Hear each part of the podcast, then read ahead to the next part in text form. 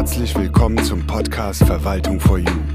Mit dem Aktenass Massimo Füllbeck, seinen Gästen und wahren Geschichten aus der Immobilienverwaltung. Eine Produktion von EBZ for You für die EBZ Akademie. Wir wünschen Ihnen gute Unterhaltung. Ja, einen wunderschönen guten Tag zusammen. Hier ist wieder Verwaltung for You, Massimo Füllbeck. Ich habe jedes Mal eine neue Ansage, wie Sie merken. Ich muss mir irgendwie mal was einfallen lassen, was immer gleich klingt.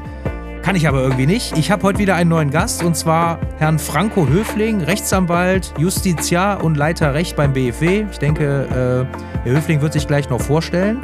Franco, duzen oder siezen? Selbstverständlich duzen, lieber Massimo. Alles klar. Ich habe es mir fast gedacht. Danke, Franco. Ich musste, ich musste gerade aufpassen, was ich sage. Ich wollte nämlich gerade sagen, äh, Franco wird sich gleich noch vorstellen. Das wäre, dann hätte ich mich aber verraten. nee, schön, dass du da bist, Franco. Ich freue mich. Ähm, vielleicht äh, kannst du noch ein paar Worte zu dir sagen. Bevor ich das mache, äh, möchte ich kurz erzählen, äh, dass wir schon gemeinsam Veranstaltungen äh, durchgeführt haben. Verwalterseminare, ein Verwalterforum beim BFW Landesverband Niedersachsen-Bremen in Hannover. Und äh, so ist unser Kontakt über die ganzen Jahre nie ganz abgerissen. Ja, und jetzt kam vor einigen Monaten, Wochen äh, die Anfrage von dir, wie sieht's aus, hast du Lust, mal bei einem Podcast mitzumachen? So, und dann habe ich doch zugesagt und jetzt sind wir hier. Richtig. So, zu meinem, zu meinem Lebenslauf, ja, du hast es ja schon sehr schön angekündigt. Äh, wie gesagt, ich bin äh, als Justiziar, Leiter Recht beim BFW Bundesverband äh, tätig, aber in mittlerweile auch 25, knapp 25 Jahre in der Immobilienwirtschaft tätig. Jetzt zwölf Jahre beim BFW und vorher in größeren Immobilienunternehmen. Ähm, ja, und habe, bin Volljurist und habe aber auch äh, vor, ja, wann war das? 2006 äh, den Immobilienfachwirt gemacht, spreche irgendwo die Sprache der Verwalter und habe auch gemerkt, das interessiert mich. Also weniger dieses, äh, ich führe einen Rechtsstreit durch, mehr so auch dieses, ähm, naja, einvernehmliche Lösungen finden, äh, direkt im Maschinenraum der Immobilienunternehmen. Das hat mir viel Spaß gemacht und äh, und dadurch kann ich auch in der jetzigen Tätigkeit beim BFW so ein bisschen auch einen praktischen äh, Bezug auch immer wieder herstellen. Also ich stecke hier nicht im Elfenbeinturm, sondern wir haben hier einen Dauerkontakt äh, zu den BFW-Mitgliedern und machen Seminare, machen Rechtsberatung, begleiten die Gesetzgebungsverfahren. Und wenn man einigermaßen politisches Interesse mitbringt, was in meinem Fall äh, der Fall ist, äh, dann, dann ja, dann, dann passt das, ja. Das, dann identifiziert man sich äh, mit dem BFW, mit den Mitgliedern und mit der mittelständischen Immobilienwirtschaft und äh, bringt seine eigenen Erfahrungen dann auch entsprechend ein. Ja, vielen Dank. Dann bist du ja im Prinzip, wenn du jetzt in den WEG-Bereich rein möchtest, wollen würdest, vielleicht muss ich das lieber so formulieren, du bist ja Immobilienfachwirt und Volljurist. Du bist ja doppelt zertifiziert, ne? doppelt zertifiziert, genau. Nach der Verordnung. Aber ähm, äh, lassen wir das. Ich glaube, keiner geht freiwillig in den WEG-Bereich rein, wenn er äh, schön im Mietrecht unterwegs ist. Ich formuliere es mal so. Äh, ich habe noch ein paar Fragen an dich. Du kennst das ja. Was ist aktuell der interessanteste Fall in deinem Beruf? Ja, also diese Frage, die würde ich jetzt so ein bisschen klein wenig ummodeln von Fall auf Situation. Also das ist für mich, was mich jetzt dauerhaft äh, aktuell auch beschäftigt, äh, ist die, das Thema die Schuldenbremse und die Auswirkungen auf die ordnungsrechtliche Regulierung.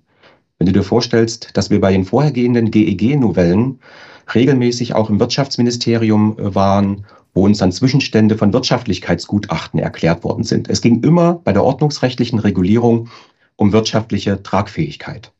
Ja, mhm. wirtschaftliche Tragfähigkeit aus sich heraus, ja, um funktionierende Geschäftsmodelle. Das haben wir tatsächlich auch geschafft, dass das auch dort im Fokus des Wirtschaftsministeriums stand. Und die aktuelle GEG-Novelle ist eher so konzipiert, dass man gesagt hat, ja, wir müssen jetzt hier einen, einen Transformationsprozess Richtung klimaneutralen Gebäudebestand schaffen. Äh, macht euch keine Sorgen, das wird ausreichend, stetig und hoch gefördert.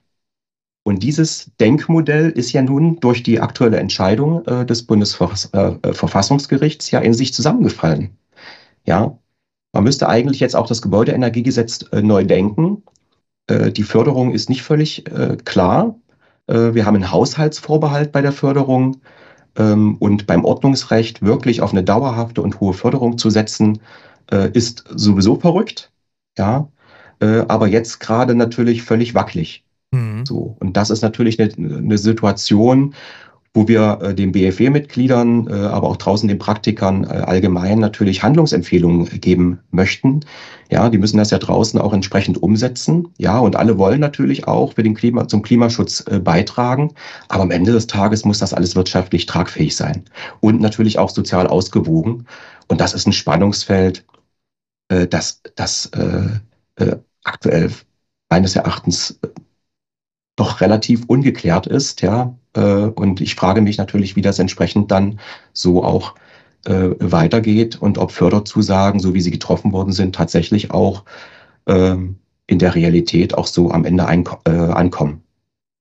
Wäre es aus deiner Sicht realistisch, dass die am GEG nochmal was ändern? Nein. Okay.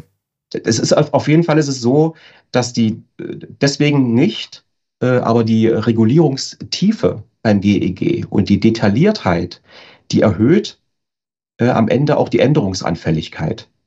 Also das ist das große Risiko. Das ist Politik am Reißbrett und äh, die Änderungsanfälligkeit äh, ist extrem hoch. Das kennst du vielleicht, wenn du im Unternehmen auch schon mal eine Dienstanweisung geschrieben hast. Also ich zum Beispiel bei, beim Thema Forderungsmanagement, wo am Ende musst du versuchen, die Prozesse standardisiert abzubilden und zwar so abstrakt generell, dass alles drunter subsumiert werden kann. Ähm, aber du musst dich in, ein bisschen auch in einer gewissen Allgemeinheit äh, bewegen. Mhm. Ja, du darfst nicht zu speziell diesen Anspruch haben, alles zu regeln. Und das aktuelle GEG e hat eben eine dermaßen große Detailtiefe, äh, wo dann auch das Risiko besteht, äh, dass dann bestimmte Einzelfälle halt nicht reguliert werden konnten. Du musst immer diesen Anspruch haben, zu standardisieren. Und da diesen Pfad hat man beim aktuellen GEG e meines Erachtens äh, ein Stückchen weit verlassen. Und wie gesagt, äh, das ist wirklich tatsächlich ein riesengroßer Versuchsballon. Also äh, da, dahingehend wird es sicherlich dann auch Änderungsbedarfe geben. Mhm. Ja. Und klar, es gibt Verbände, die fordern hier das Aussetzen, äh, die Aussetzung äh, des GEG. E Damit rechne ich jetzt äh, nicht. Aber unter dem Gesichtspunkt Förderkulisse, ungeklärte Fragen, äh, zur Förderung müsste man das eigentlich diskutieren. Mhm. Dann wäre ja die nächste Frage ganz interessant, wie du die beantwortest. Wenn du jetzt etwas ändern könntest, was wäre es? Wobei, das, wobei sich diese Frage natürlich auch auf andere Dinge beziehen kann, ne? also, also allgemein erst einmal äh, politisch natürlich das Thema Weltfrieden, ja. Mhm. Also wo ich jetzt tatsächlich bei der Vielzahl von Krisenherden in der Welt einfach sagen würde, Mensch, äh, das, das kann nicht äh, wahr sein. Ja, wir sind alle Menschen, müssten uns eigentlich auf die wesentlichen Probleme äh, konzentrieren. Stattdessen wird hier an verschiedenen, in verschiedenen Krisenherden einfach schlichtweg äh, zerstört. Ja, mhm. ähm, und das ist äh, eine Situation, die ist so natürlich nicht tolerabel. Also das, das muss, das muss, das muss beendet werden. Ähm, und Beitrag zum Weltfrieden oder überhaupt, dass, sage ich mal, die Welt friedlicher wird und dass man sich dann tatsächlich auf den Klimaschutz als Weltgemeinschaft konzentrieren kann. Mhm. Ja. Ähm, und auf wirtschaftlich tragfähige und soziale Lösungen. Äh, das würde ich natürlich richtig gut finden. Und das andere ist halt klar beim Gebäudeenergiegesetz, dieses Nachhaltigkeitsdreieck, ja, äh, Ökologie, soziale Tragfähigkeit, wirtschaftliche Tragfähigkeit, äh, dieses Nachhaltigkeitsdreieck, das gerät gerade ein bisschen äh, außer Kontrolle. Und äh, da muss man höllisch aufpassen. Die nächsten Wahlen stehen bevor, dass hier der gesellschaftliche Zusammenhalt ähm, äh, nicht gefährdet wird. Das ist ein riesengroßes Risiko. Und ich würde, wenn ich etwas ändern könnte, würde ich die Regulierung so zurückfahren, dass wir trotzdem die Ziele erreichen, die Klimaschutzziele, aber eben sozial ausgewogen und wirtschaftlich tragfähig. Hört sich gut an, ja. Sehr gut ausgedrückt. Vielen Dank. Wie entspannst du dich nach einem stressigen Tag? Hast du überhaupt stressige Tage? ja, mir macht die Arbeit beim BFW ja viel Spaß. Ja, genau. Und ähm, ist ja nicht so, dass ich hier zum BFW komme morgens und sage, oh Gott, oh Gott, oh Gott, sondern ähm, das ist eine Woche voller Herausforderungen. Und ähm, es macht auch Spaß, wie gesagt, im, im Kontakt mit den Immobilienunternehmen zu stehen und auch zu helfen, dass die Interessenlagen der Praktiker auch in der Politik ankommen. Aber wie gesagt, ähm, die Tage sind ja nicht nur leicht, die sind natürlich voller Herausforderungen und dann treffe ich mich gern mit Freunden, ähm, kümmere ich mich natürlich um meinen Sohn, der ist gerade, Der hat gerade die Schiedsrichterausbildung äh, beendet und macht seine ersten Schritte als Schiedsrichter im Berliner Fußballverband. Mhm. Äh, ich interessiere mich für Literatur äh, und Sport. Ja, ich gehe joggen ins Fitnessstudio. Das sind so meine Interessen. Also das, ich meine, wir hatten ja gerade eben schon mal kurz gesprochen, ne? Das wundert mich jetzt, dass dein Sohn Schiedsrichter macht oder wird. Mhm. Ich, ich, ich denke mir immer, weil mein Sohn spielt ja auch Fußball, ne? Wenn ich mir ja. manchmal da die, die Schiedsrichter ansehe, wie die dann, also mit wie mit denen, ich will jetzt nicht wieder ein neues Fass aufmachen, aber wie manchmal mit denen umgegangen wird.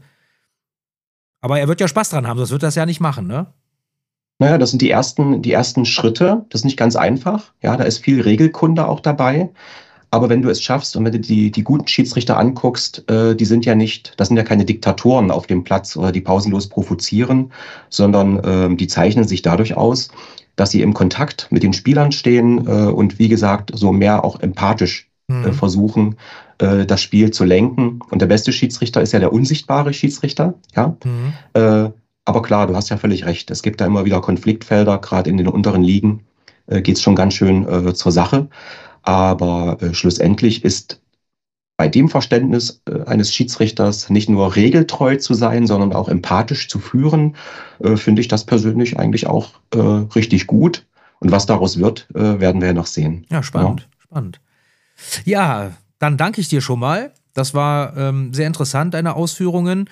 Ich äh, sage jetzt noch mal ganz kurz, das habe ich auch gerade eben nicht konkret gesagt. Heute geht es, wie Sie gehört haben, wieder um das GEG. E Allerdings hatten wir ja beim letzten Mal Katrin Vorländer als äh, Gast. Das ist ja jetzt auch schon wieder ein paar Folgen her. Da haben wir spontan gesagt, wir machen das und sind natürlich sehr stark aufs WEG-Recht und nur kurz auf die Übergangsfristen eingegangen. Und äh, Franco wird heute, glaube ich, noch mal etwas intensiver auf bestimmte Übergangsfristen auch eingehen. Und am Ende soll aber eher so der Mietteil auch Berücksichtigung finden, damit wir auch eben für, für die äh, Verwalter da draußen oder auch für die ne, interessierten Vermieter äh, oder auch Wohnungseigentümer ja was bieten, was, was dann im, ja, im Mietrecht quasi läuft und nicht nur im WEG-Recht. Das war mir halt auch nochmal ganz wichtig. Franco, wie wollen wir da anfangen? Möchtest du einfach mal starten? Ich meine, dass das neue GEG kommt, wissen ja mittlerweile alle. Ähm, du hast dir ja sicherlich Gedanken gemacht, wie du das äh, strukturieren möchtest und ich will dir da auch keine Steine in den Weg legen, deswegen gebe ich das Wort einfach mal an dich. Ja, vielen Dank und ähm, vielleicht, wie, wie finden wir jetzt den Einstieg? Ja, es ist wie gesagt ein, ein sehr, sehr detailtiefes äh, Gesetz und wir tasten uns da mal so schrittweise auch ran und dann natürlich auch zu den mietrechtlichen äh, Regelungen. Und ich erzähle äh, jetzt einfach mal dann auch, äh, was derzeit schon bekannt ist. Genau. Ja. ja. Und wir, das ist ein Gesetz mit vielen Unbekannten, äh, obwohl der Anspruch war ja, äh, wir regeln alles. Ja, wir regeln alles in, äh, perfekt, ja, dieser äh, völlig verrückt, äh, eine abstrakt generelle Regelung ähm, muss Oberbegriffe formulieren, unter die dann das Leben in aller, all seiner Komplexität auch drunter subsumiert werden kann.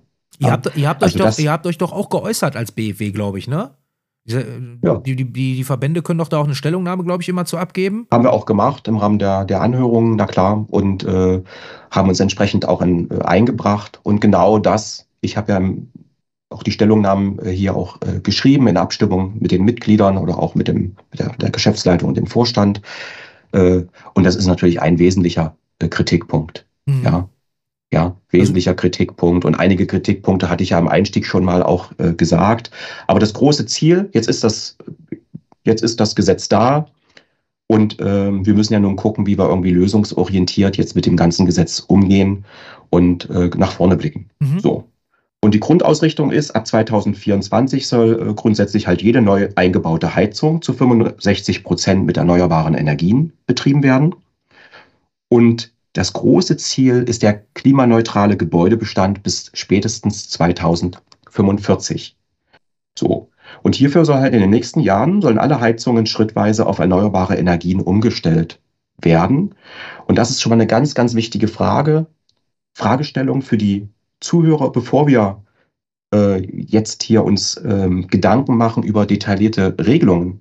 Wenn man das weiß, 2045 kommt ein Betriebs Verbot für fossil betriebene Heizungen, dann kann man natürlich auch schon jetzt, wenn man die Möglichkeit hat, bereits das jetzt bereits jetzt antizipieren und bereits jetzt auch seine Immobilie zukunftsfest machen. Ja, und wir kommen ja gleich noch in die Details. Ja, Also wie gesagt, ab 1.1. jede neue Heizung 65 Prozent erneuerbare Energien. Ja, das betrifft Neubau und Bestand. Ich komme gleich zu, äh, zu Unterschieden. Das betrifft Wohn- und Nichtwohngebäude. Und wir haben natürlich für einen vorübergehenden, für einen, für einen, für einen, für funktionierende Anlagen im Bestand, da haben wir einen vorübergehenden Bestandsschutz. Und Reparaturen sind also demzufolge auch weiterhin möglich. Und nur Anlagen, die ähm, irreparabel kaputt sind, müssen ausgetauscht werden. Und wenn wir uns das jetzt angucken, die Unterschiede zwischen Neubau und Bestand, mhm. äh, dann haben wir im Neubau äh, die Regelung, dass ab 1. Januar das Ganze schon so auch gilt.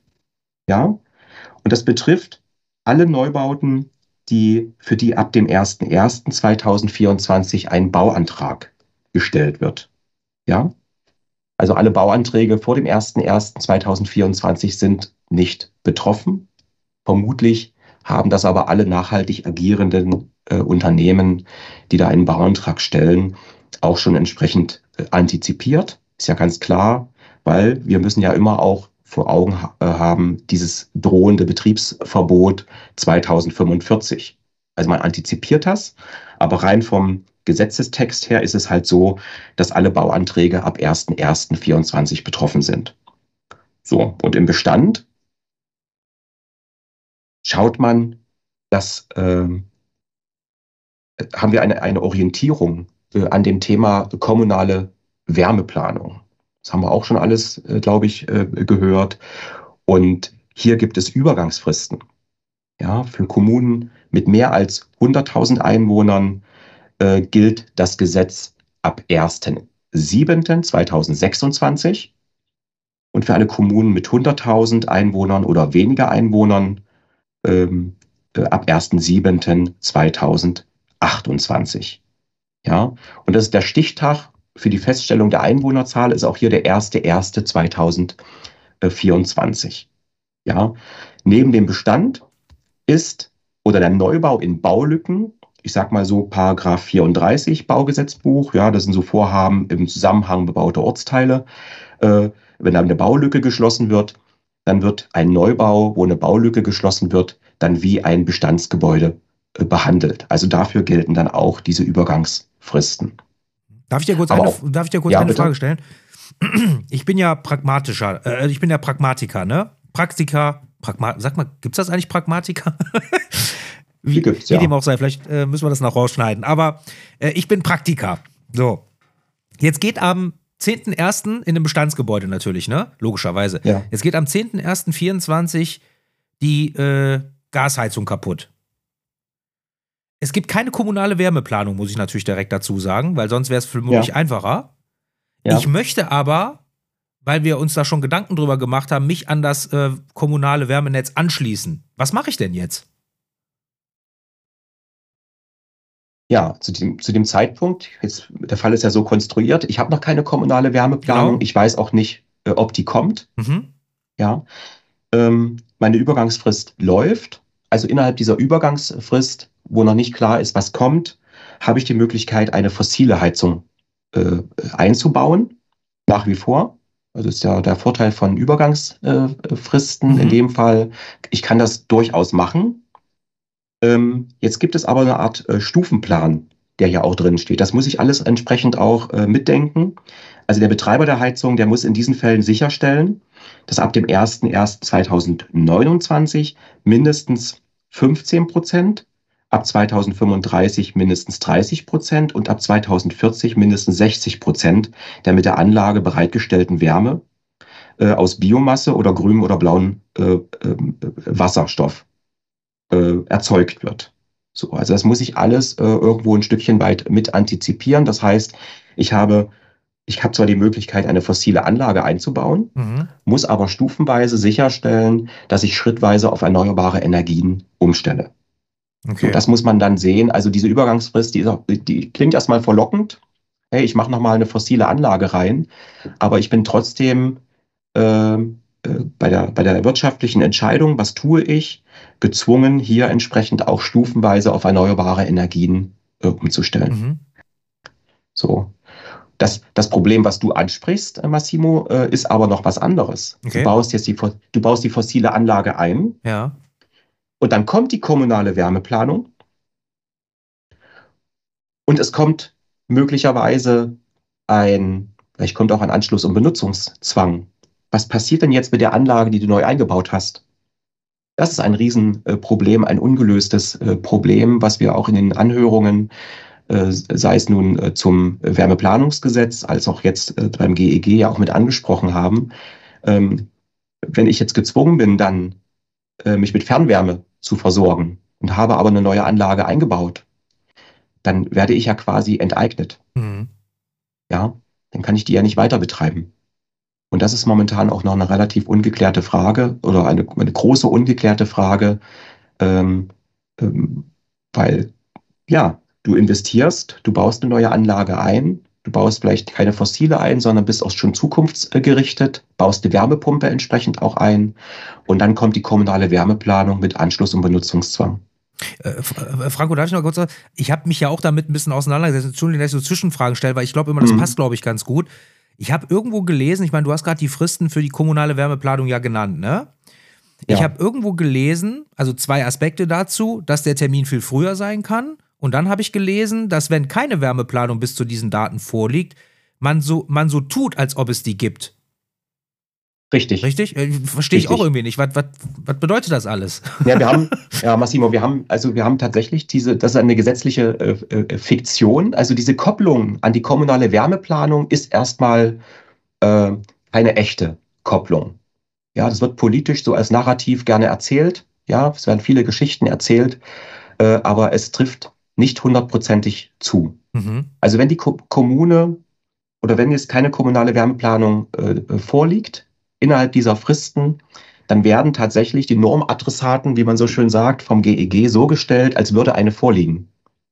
Und dann sind die sozusagen danach Ablauf dieser Fristen in der Pflicht, hier bei irreparablen Anlagen entsprechend auf erneuerbare Energien umzustellen. Ähm, ihre Hoffnung auch kommunale Wärmeplanung hat sich in dem Fall äh, leider nicht erfüllt. Und das ist der, die Polemik oder auch äh, das Zynische an diesem äh, äh Gesetz, ja, Politik am Reißbrett eben. Das ja. wollte ich hören. Das wollte ich hören, nochmal klar und deutlich, dass das einer ausspricht. Vielen Dank. Ja, so, so ist das tatsächlich, ja. Also der Ablauf der Frist, äh, die Frist läuft ab, unabhängig davon, ob die kommunale Wärmeplanung vorliegt oder nicht. Jetzt gibt es andere Kommunen, das, die Fallgruppe muss man sich auch nochmal äh, vorstellen. Ähm, es, äh, da, da, liegt bereits eine kommunale Wärmeplanung vor, mhm. also bereits vor 2024. Und jetzt sagt man aber, ähm, in den Kommunen sind die Eigentümer aber so gestellt immer noch, als würde keine vorliegen.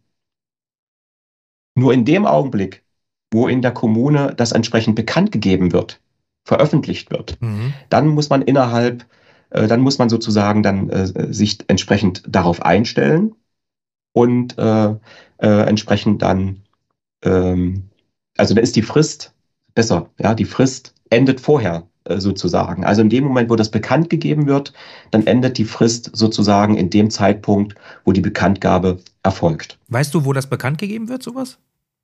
Im, im Bundesgesetzblatt diesen, ja nicht, ne? In diesen Anzeigern äh, dort, in diesen Heftchen da, ne? Also die es ja immer gibt, ne? Ja, also okay.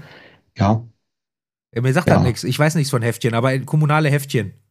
Diese, die, na, diese, diese, diese Stadtanzeiger. Äh, okay, äh, da Ach, wird ja ganz viel okay. gemacht, auch mit den Bebauungsplänen. Ja. Äh, ja, da werden die veröffentlicht und sicherlich auch auf der Homepage der jeweiligen Gemeinde. Und dann, und dann ist die Frist zu Ende. Mhm. Also die Frist kann dann durchaus auch viel früher zu Ende sein. Oder eine Kommune macht die kommunale Wärmeplanung deutlich vor Ablauf dieser Fristen, die wir gerade gesagt haben, und gibt das dann bekannt. Und dann endet natürlich auch zu dem Zeitpunkt die Frist. Also ein ganz wichtiger Punkt für mich, weil ja, ich sag mal, wenn ich jetzt mal an Fremdverwalter denke oder auch Eigenbestandshalter, ist ja letztlich egal, ne? Egal ja. in welchem Bereich die sich befinden, die müssen ja permanent auf dem Schirm haben, wenn ich das mal so ausdrücken darf, das zu verfolgen, ne? Oder zu, zumindest darauf zu achten, weil das ja ein ganz wichtiger Punkt ist. Ja, ja, und es ist auch, wie gesagt, ein ganz wichtiger Punkt auch ähm, in Bezug auf äh, möglicherweise auch Fehlentscheidungen, was Investitionen anbelangt. Wie läuft es gerade in meiner Kommune? Die Kommune ist quasi nicht verpflichtet, das zu tun. Mhm. Und, und machen wir uns mal nichts vor. Wenn wir einen kommunalen Wärmeplan haben, eine, eine, eine Wärmeplanung, ist ja, ist ja die Investition noch nicht getätigt. Die Leitungen liegen ja noch nicht unter der Erde. Äh, die, äh, Stimmt, die das heißt ja noch lange nicht, Es heißt ja noch lange nicht, dass aus dem Plan Realität wird. Ja, das sind ja riesen Investitionssummen, die da gestemmt werden müssen. Und vor dem Hintergrund äh, der, der, der Infrastruktur in Deutschland, Brücken, Straßen, aber eben auch Schulen, ja, du weißt es als Papa ja auch, äh, die Toiletten, äh, die Sporthallen und so weiter, äh, ist das natürlich eine, eine, ein, ein, ein Wahnsinn, ein Wahnsinn oder man kann auch anders sagen, ich drücke mich ganz vorsichtig aus, also ein, eine riesengroße Herausforderung, die hier gestemmt werden muss. Und gerade auch vor dem Hintergrund der aktuellen Herausforderungen, auch weltweit, die wir haben, natürlich auch ein, ein richtig großes äh, Brett. Und ich hoffe nur, dass es gut geht. Ja, ich hoffe nur, dass es gut geht. Aber eine Kommune, die eine, die eine Wärmeplanung vorliegt, hat noch lange nicht Ausbauverpflichtungen und die hat noch lange nicht dafür gesorgt, dass wir mit Fern- oder Nahwärme versorgt werden. Also das muss man sich immer wieder auch äh, klar machen, äh, wenn man, wenn man äh, sagt, ja, guck mal, die kommunale Wärmeplanung und dann ist hier alles äh, gerettet. Dann ist noch gar nichts gerettet. Ich glaube es erst, wenn die Leitungen in der Erde liegen oder ähm, wenn das Spiel zu Ende ist. Und das Spiel ist zu Ende tatsächlich, äh, wenn wenn das praktisch umgesetzt wird. Mhm. Deswegen haben die wahrscheinlich auch diese Frist eingesetzt oder sagen wir es mal so, dass wenn du diese, ich nenne es jetzt mal Übergangsheizung einbaust mit den äh, Prozenten, die ich dann nachschüssig quasi, wo ich die erneuerbare Energie mal nachschüssig einspeisen muss, ne? was du gerade vorgelesen hast, einmal mit, mit 15, ja. 30 und so weiter, weil, ja. weil da wahrscheinlich schon, ja, indirekt sicherlich schon irgendwie äh, nicht der Glaube existiert, dass ähm, innerhalb von, von ein paar Jahren nach Gesetz, also nachdem das Gesetz in Kraft getreten ist, die, die Leitungen da liegen. Ne? Aber ja. der Eigentümer trotzdem ja eine Heizung braucht. Ja, und wenn das am Ende nicht kommt, oder selbst wenn ich einen Vertrag abschließe, im Vertrauen darauf, dass es kommt, und es kommt dann doch nicht, dann muss ich natürlich von den anderen Handlungsoptionen, die dann noch äh, da sind, natürlich äh, Gebrauch machen. Mhm. Ja. So, das heißt, das Vertrauen kann auch trotz einer vertraglichen Vereinbarung auch nochmal äh, enttäuscht werden. Das muss man sich immer vor Augen führen. Und wie gesagt, die aktuelle Situation vor dem Hintergrund Schuldenbremse, wie stemmt äh, unser Staat, äh, unser Land jetzt hier die Herausforderung der Energiewende? Ähm, das wirft ja alles Fragen auf. Und äh, denen muss man sich dann auch irgendwo bewusst, bewusst sein und man darf sich da nichts vormachen. Mhm. Welche Übergangsfristen haben wir noch? Also, das wäre dann ja nach der Wärmeplanung, ne? Da gibt es, glaube ich, noch eine Frist. Oder habe ich das falsch im Kopf? Also. Nee, haben wir. Ähm, haben wir.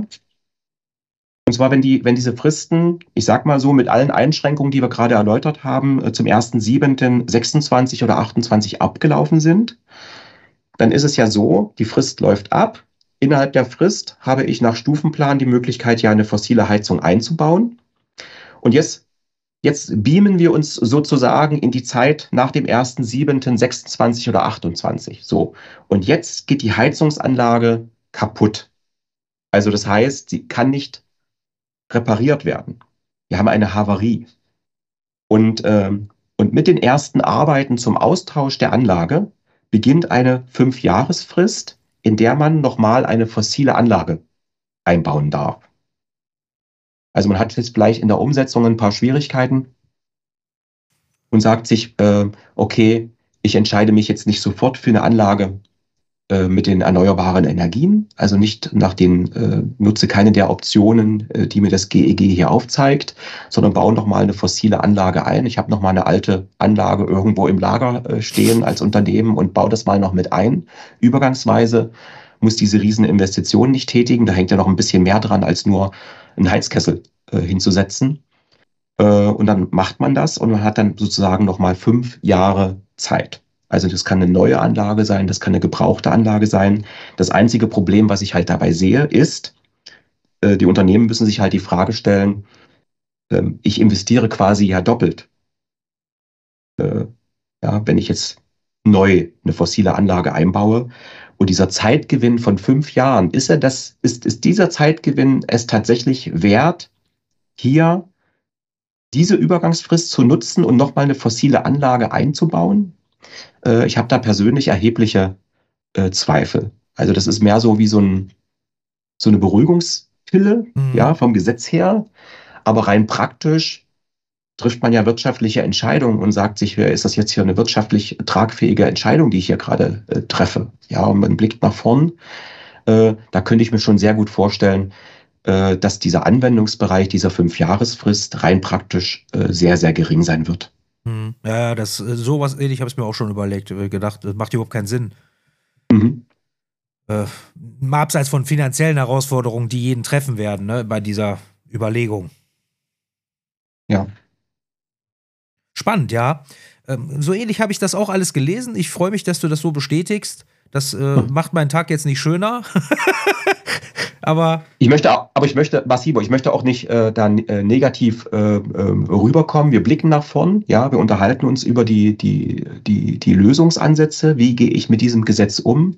Aber allein jetzt unser Gespräch zeigt ja auch, ähm, das ist extrem äh, komplex. Ja. Und man kann eigentlich nur empfehlen, den Praktikern, ähm, ich meine, das sage ich als Jurist jetzt, ja, äh, in dem Fall, man sollte schon wissen, was im Gesetz steht, aber am Ende kommt es darauf an, eine zukunftsgerichtete wirtschaftliche Entscheidung zu treffen. Ja, was wir uns auch klar machen müssen, fossile Anlagen, äh, die werden in Zukunft mit einem sich äh, ständig erhöhenden CO2-Preis äh, belastet. Also die Attraktivität, die sinkt auch ähm, vor dem Hintergrund steigender CO2-Bepreisung. Und aus dem Grund sollte man einfach sich vielleicht auch von diesen ganzen gesetzlichen Details dann an der Stelle zumindest ein bisschen lösen und sagen, wie kann ich hier zukunftsgerichtet äh, meine Immobilie regulierungsfest, äh, ähm, regulierungsfest äh, machen und dann wirklich äh, von vornherein auch zu sagen, wenn es irgendwie funktioniert, dann auch eine zukunftsgerichtete Investition treffen und gar nicht jetzt diese Spielchen äh, zu sehr in den Vordergrund rücken. Also Spielchen meine ich jetzt die Übergangsfristen ja, ja, und klar. so weiter. Verstehe ich schon, ja. Mhm. ja Stichwort CO2-Kostenaufteilungsgesetz ist zwar ein anderes Thema, aber mhm. hat damit natürlich, was du gerade gesagt hast, indirekt ja auch zu tun, dass der Vermieteranteil, der nicht umlagefähig ist, enorm steigen wird in den nächsten Jahren. Allein das führt ja, ja schon dazu, dass eigentlich Vermieter umdenken müssten, ne? Ja, und auch, und auch vor dem, vor dem äh, Hintergrund, äh, dass man ja auch die, die Nebenkosten für die Mieter, die möchte man ja auch äh, gering halten. Ja. jenseits der Aufteilung, die möchte man auch gering halten, weil ich sage mir auch, ähm, die, die, die Nebenkosten, die heißen nicht umsonst zweite Miete. Und die schränken in bestimmten Gebieten hier in Deutschland äh, äh, Mieterhöhungspotenziale bei der Grundmiete auch ein. Mhm. Ja, also du hast eine bestimmte Kaufkraft ähm, in, in Sachsen-Anhalt, in der Lausitz, aber vielleicht auch in Gelsenkirchen, ja, Nordrhein-Westfalen. Ähm, da hast du eine bestimmte begrenzte Kaufkraft äh, der, der Mieter und es gibt immer das Risiko, äh, Mietausfallrisiken. Ähm, du möchtest die Fluktuation gering halten, du möchtest stabile Bestände haben.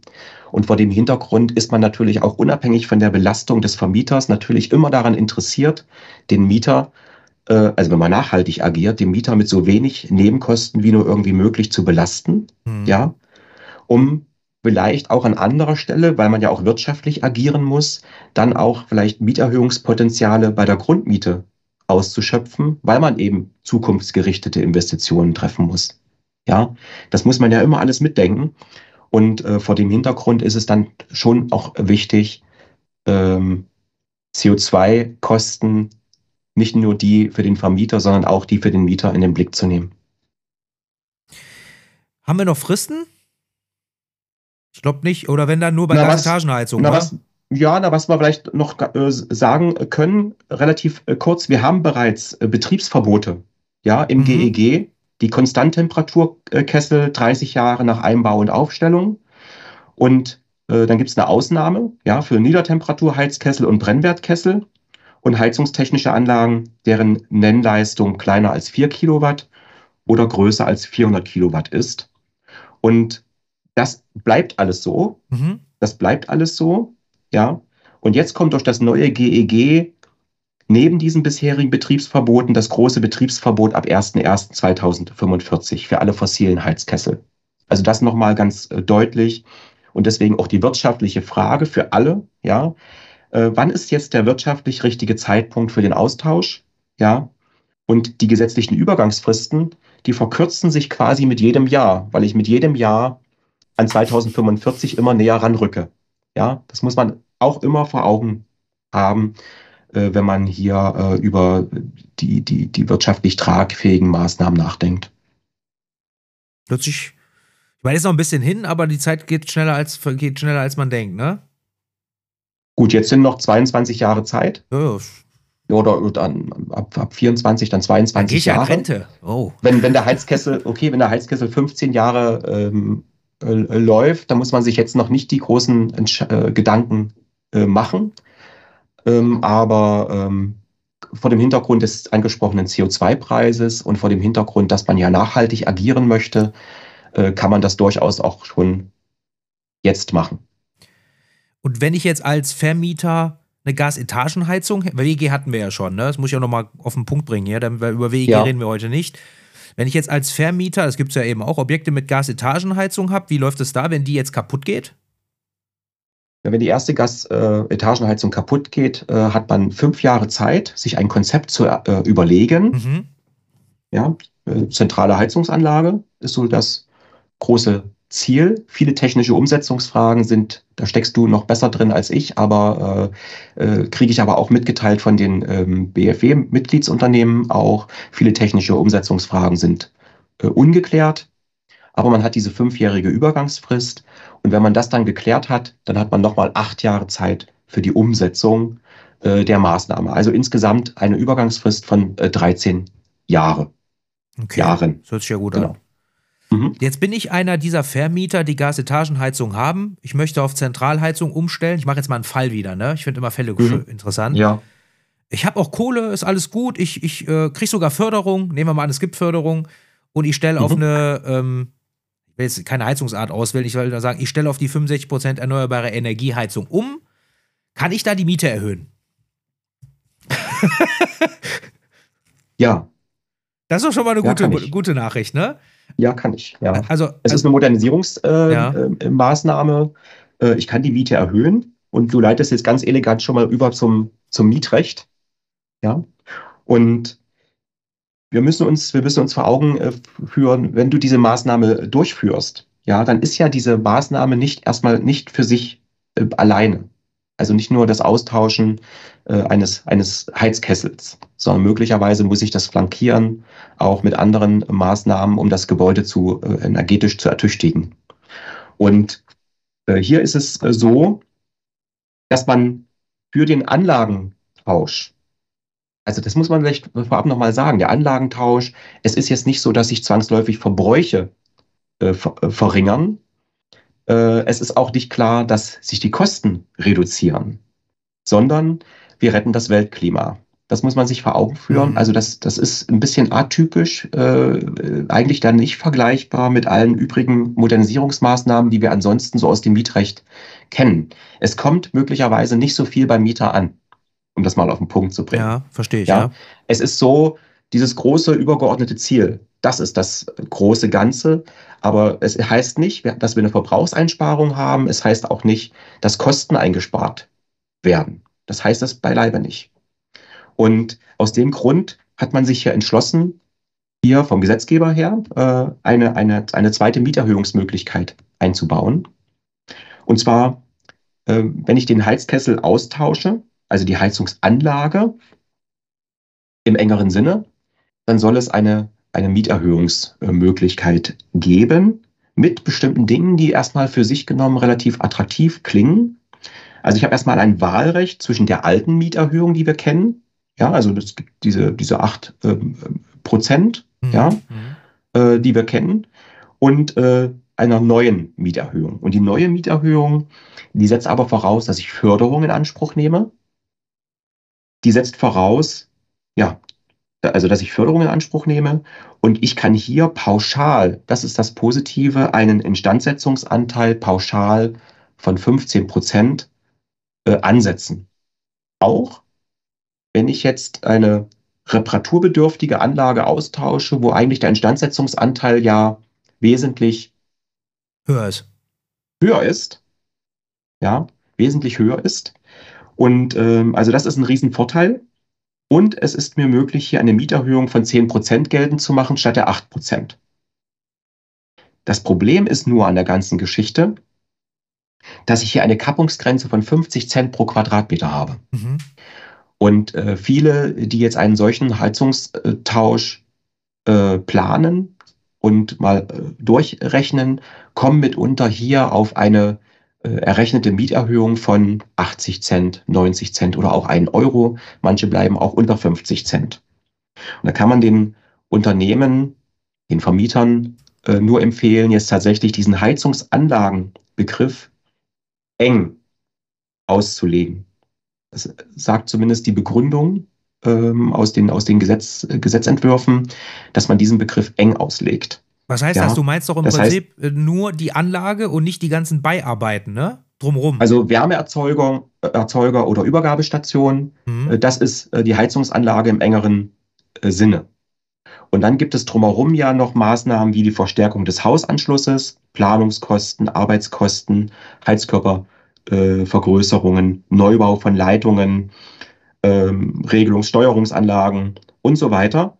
Und das sind alles ähm, Maßnahmen für die heizungstechnische Anlage, also für mhm. alles, was drumherum ist. Da kann man den Praktikern oder äh, kann ich nur empfehlen, tatsächlich hier tatsächlich mit der engen Auslegung des Begriffes steht und fällt äh, die, die wirtschaftlich tragfähige Mieterhöhung. Weil dann habe ich eine große oder eine größere Aussicht, tatsächlich unter diese 50 Cent zu kommen. Ja, ja. Ja, und das gibt momentan die Begründung her, das ist nicht abschließend geklärt. Ja, im Förderrecht wird der Begriff weit gefasst. Er hat, also es gibt also eine gewisse Diskrepanz zwischen dem mietrechtlichen Heizungsbegriff und dem förderrechtlichen Heizungsbegriff. Es ist halt so, wir sind in einer Zeit von gesetzlichen Diskrepanzen, ja, mhm. es passt nicht alles zusammen. Äh, aber hier ist es tatsächlich so, das ist die Heizungsanlage, die heizungstechnische Anlage im weiteren Sinne. Und die Maßnahmen hier, die spalte ich davon ab und kann sie sozusagen dann bei der alten Mieterhöhung ansetzen. Ja, wo es um die 8% geht. Aber die, also das muss man sich ja, erstmal vor Augen okay. Ja, okay, führen. Und, und das hat man eigentlich deswegen gemacht, deswegen gemacht, weil wir retten das Weltklima, aber beim Mieter kommt erstmal so, so finanziell, wirtschaftlich nicht so viel, nicht so viel an. Ja, also in dem Moment. Und man hat dann versucht, hier die ganze Sache ein bisschen zu vereinfachen. Und man muss sich aber auch klar machen, diese 10 Prozent, die klingen erstmal attraktiv. Aber durch diese Kappungsgrenze von 50 Cent pro Quadratmeter äh, wird das Ganze ja auch wieder relativiert. Und ich muss die Förderung ja auch wieder abziehen, ne? Ich muss die Förderung abziehen, aber das machen die ohnehin, das machen die auch nach der alten Mieterhöhung, die Unternehmen. Mhm. Äh, niemand, also den, niemand, also aus, den ich kenne, ja, also niemand nimmt eine Förderung in Anspruch und, und, äh, und setzt sie dann nicht bei der Mieterhöhung nach Modernisierung an. Ja, die Förderung wird an den Mieter weitergereicht. Umso wichtiger, dass die Förderung hier tatsächlich an der Stelle tatsächlich kommt und dann auch nicht irgendwann nach relativ kurzer Zeit wieder gestoppt werden muss, weil das Geld alle ist. Äh, das ist ein ganz, ganz wichtiger Punkt. Und die Förderung hier an der Stelle kommt also jetzt in dem Moment jetzt nicht nur dem Vermieter äh, zugute, sondern in erster Linie dem Mieter. Es geht um bezahlbare Mieten und aus dem Grund ganz, ganz wichtig, ja, ähm, ganz, ganz wichtig, dass die Förderung tatsächlich dieses Gesetz auch ent entsprechend äh, wirtschaftlich tragfähig äh, flankiert. Ansonsten funktioniert das nicht und wir werden die Klimaschutzziele ähm, so, wie es aktuell ist, mit dieser förderrechtlichen Unsicherheit meines Erachtens auch nicht erreichen. Mhm. Darf ich dir noch eine abschließende Frage stellen? Ja, bitte. Wenn, ich weiß nicht, ob ich es richtig gelesen habe, aber wenn ich die Förderung, ich kann eine Förderung bekommen, nehme sie aber nicht in Anspruch. Den Fall gibt es ja, glaube ich, auch noch, ne? Also, mhm. dann mache ich aber ganz normal 8% und pack alles rein, ne? Genau. Also, wenn ich jetzt, also der Haushaltsvorbehalt schlägt zu, ja. ich bekomme keine Förderung, dann muss ich auf die 8% gehen, also auf die alte bisherige mhm. Mieterhöhung. Alt ist ja nicht, die ist ja nach wie vor da. Mhm. Ja, auf die bisherige Mieterhöhung. Dann kann ich die neue Alternative nicht in Anspruch nehmen. Oder es gibt Förderung, ich nehme die Förderung nicht in Anspruch, dann kann ich auch nichts entsprechend äh, ansetzen. Äh, dann bin ich auch äh, im bisherigen äh, Mieterhöhungstatbestand. Mhm. Genau. Da muss ich halt nur berücksichtigen, dass ich einen angemessenen Erhaltungsanteil abziehe, um es mal vorsichtig zu formulieren, und dass ich, ähm, warte mal, irgendwas wollte ich gerade noch sagen. Das ist mir leider, das passiert mir ganz selten. Jetzt habe ich es vergessen. Also, dass ich den Erhaltungsanteil abziehe. Mist. Mhm, habe ich, hab ich noch irgendwas wollte ich noch sagen? Die Kappungsgrenze von Ach, ja, genau, Euro vielleicht? Genau, und das, ja, genau, danke okay. Franco. Und dass wir natürlich trotzdem, das wollte ich nur noch mal erwähnt haben, nicht nur die 50 Cent haben, sondern in, in der, ich sag mal, Oberkappungsgrenze, so nenne ich die jetzt mal, das sind diese 3 und 2 mhm. Euro, ne? Sind die 50 genau. Cent mit drin, ne? So genau. gesehen. Also da wird das sozusagen mit äh, eingerechnet. Du nimmst am Ende, äh, hast du jetzt zwar zwei, zwei getrennte Mieterhöhungstatbestände, du nimmst aber jetzt, wenn du, äh, du hast aber am Ende des Tages hast du eine Kappungsgrenze von drei Euro, ja, bei Mieten ab, ab sieben Euro pro Quadratmeter, äh, drei Euro, äh, unter sieben Euro, zwei Euro pro Quadratmeter innerhalb von sechs Jahren. So, genau. Und das alles wird zusammengezogen und darf innerhalb von sechs Jahren keine ähm, Mieterhöhung von mehr als drei Euro pro Quadratmeter ergeben. Mhm. Also es gibt für die Gesamtmaßnahme, vorher haben wir das ja alles schön getrennt behandelt, Heizungsanlage im engeren Sinne und im weiteren Sinne. Und dann fasst man es wieder zusammen und sagt, okay, mehr als drei Euro pro Quadratmeter innerhalb von sechs Jahren sind nicht möglich. Und gerade wenn man jetzt Wärmepumpen äh, einbaut und man muss jetzt vielleicht noch bei der Dämmung irgendwas machen. Es kommt da ganz, ganz viel dann auch dazu, damit das Gebäude heizungstechnisch am Ende auch funktioniert. Ja, wir haben ja so Mindesttemperaturen, die beim Mieter ankommen müssen, ja, wenn es kalt draußen ist. Ähm, also insofern ist das dann schon auch eine Herausforderung. Äh, und wie gesagt, drei Euro pro Quadratmeter. Also äh, du, äh, Sachsen-Anhalt, äh, Lausitz, Uckermark und Gelsenkirchen. Mir fällt jetzt nichts Besseres ein. Äh, erhöh, mal, erhöh mal da die Miete ja, um, um drei Euro. Das wirst du nicht machen. Ja, da ist ein Euro schon äh, zu viel. Und äh, aus dem Grund musst du dann immer noch mal neben der bloßen Kappungsgrenze immer auch die Kaufkraft des Mieters äh, im Blick haben. Du willst keine Miete aus, du willst keine Forderungsausfälle haben, du willst stabile Bestände haben, du willst keine Kosten, keine Gerichtskosten, keine Anwaltsgebühren. Du willst einfach nur, dass die Leute zufrieden in ihren Wohnungen leben können. Und das ist die aktuelle Diskrepanz, die wir bewältigen müssen. Und kein Vermieter, ja, der dort auch unterwegs ist, kein Vermieter kommt auf die Idee und nimmt die Förderung nicht in Anspruch. Ja, ja, du bist ja. darauf angewiesen, denn sonst funktioniert es nichts und das bist du auch deinen Mietern auch äh, schuldig, das musst du auch machen, weil am Ende ist es keine nachhaltige Bewirtschaftung von Beständen, hier Förderung einfach so liegen zu lassen. Ja. Ja, Franco, das war für mich heute auch ein sehr guter Podcast. Vielen Dank. Also auch für die, ähm, für die Informationen, die du sehr transparent rübergebracht hast, weil Fristen quasi nur per Podcast zu hören, ist nicht so einfach. Mhm. Habe ich so äh, gelernt. Und ich kann mir aber ganz gut vorstellen, dass wir auf jeden Fall, wenn du nochmal möchtest, dass ich dich gerne nochmal einlade, wenn es vielleicht nochmal was zu berichten gibt. Wir wissen ja nicht, was in sechs Monaten ist. Vielleicht auch nochmal über, vielleicht gibt es auch schon die ersten Urteile oder was weiß denn ich. Ähm, da würde ich mich freuen, dich als Gast nochmal zu begrüßen zu dürfen. Und ansonsten, ähm, ja, danke ich dir nochmal und wünsche dir schöne Feiertage und wir sehen uns bestimmt irgendwann bald wieder. Tschüss. Ja, vielen Dank und äh, allen, natürlich dir in erster Linie, aber auch unseren Zuhörern äh, ein, eine schöne Adventszeit und einen guten Start in das neue Jahr 2024.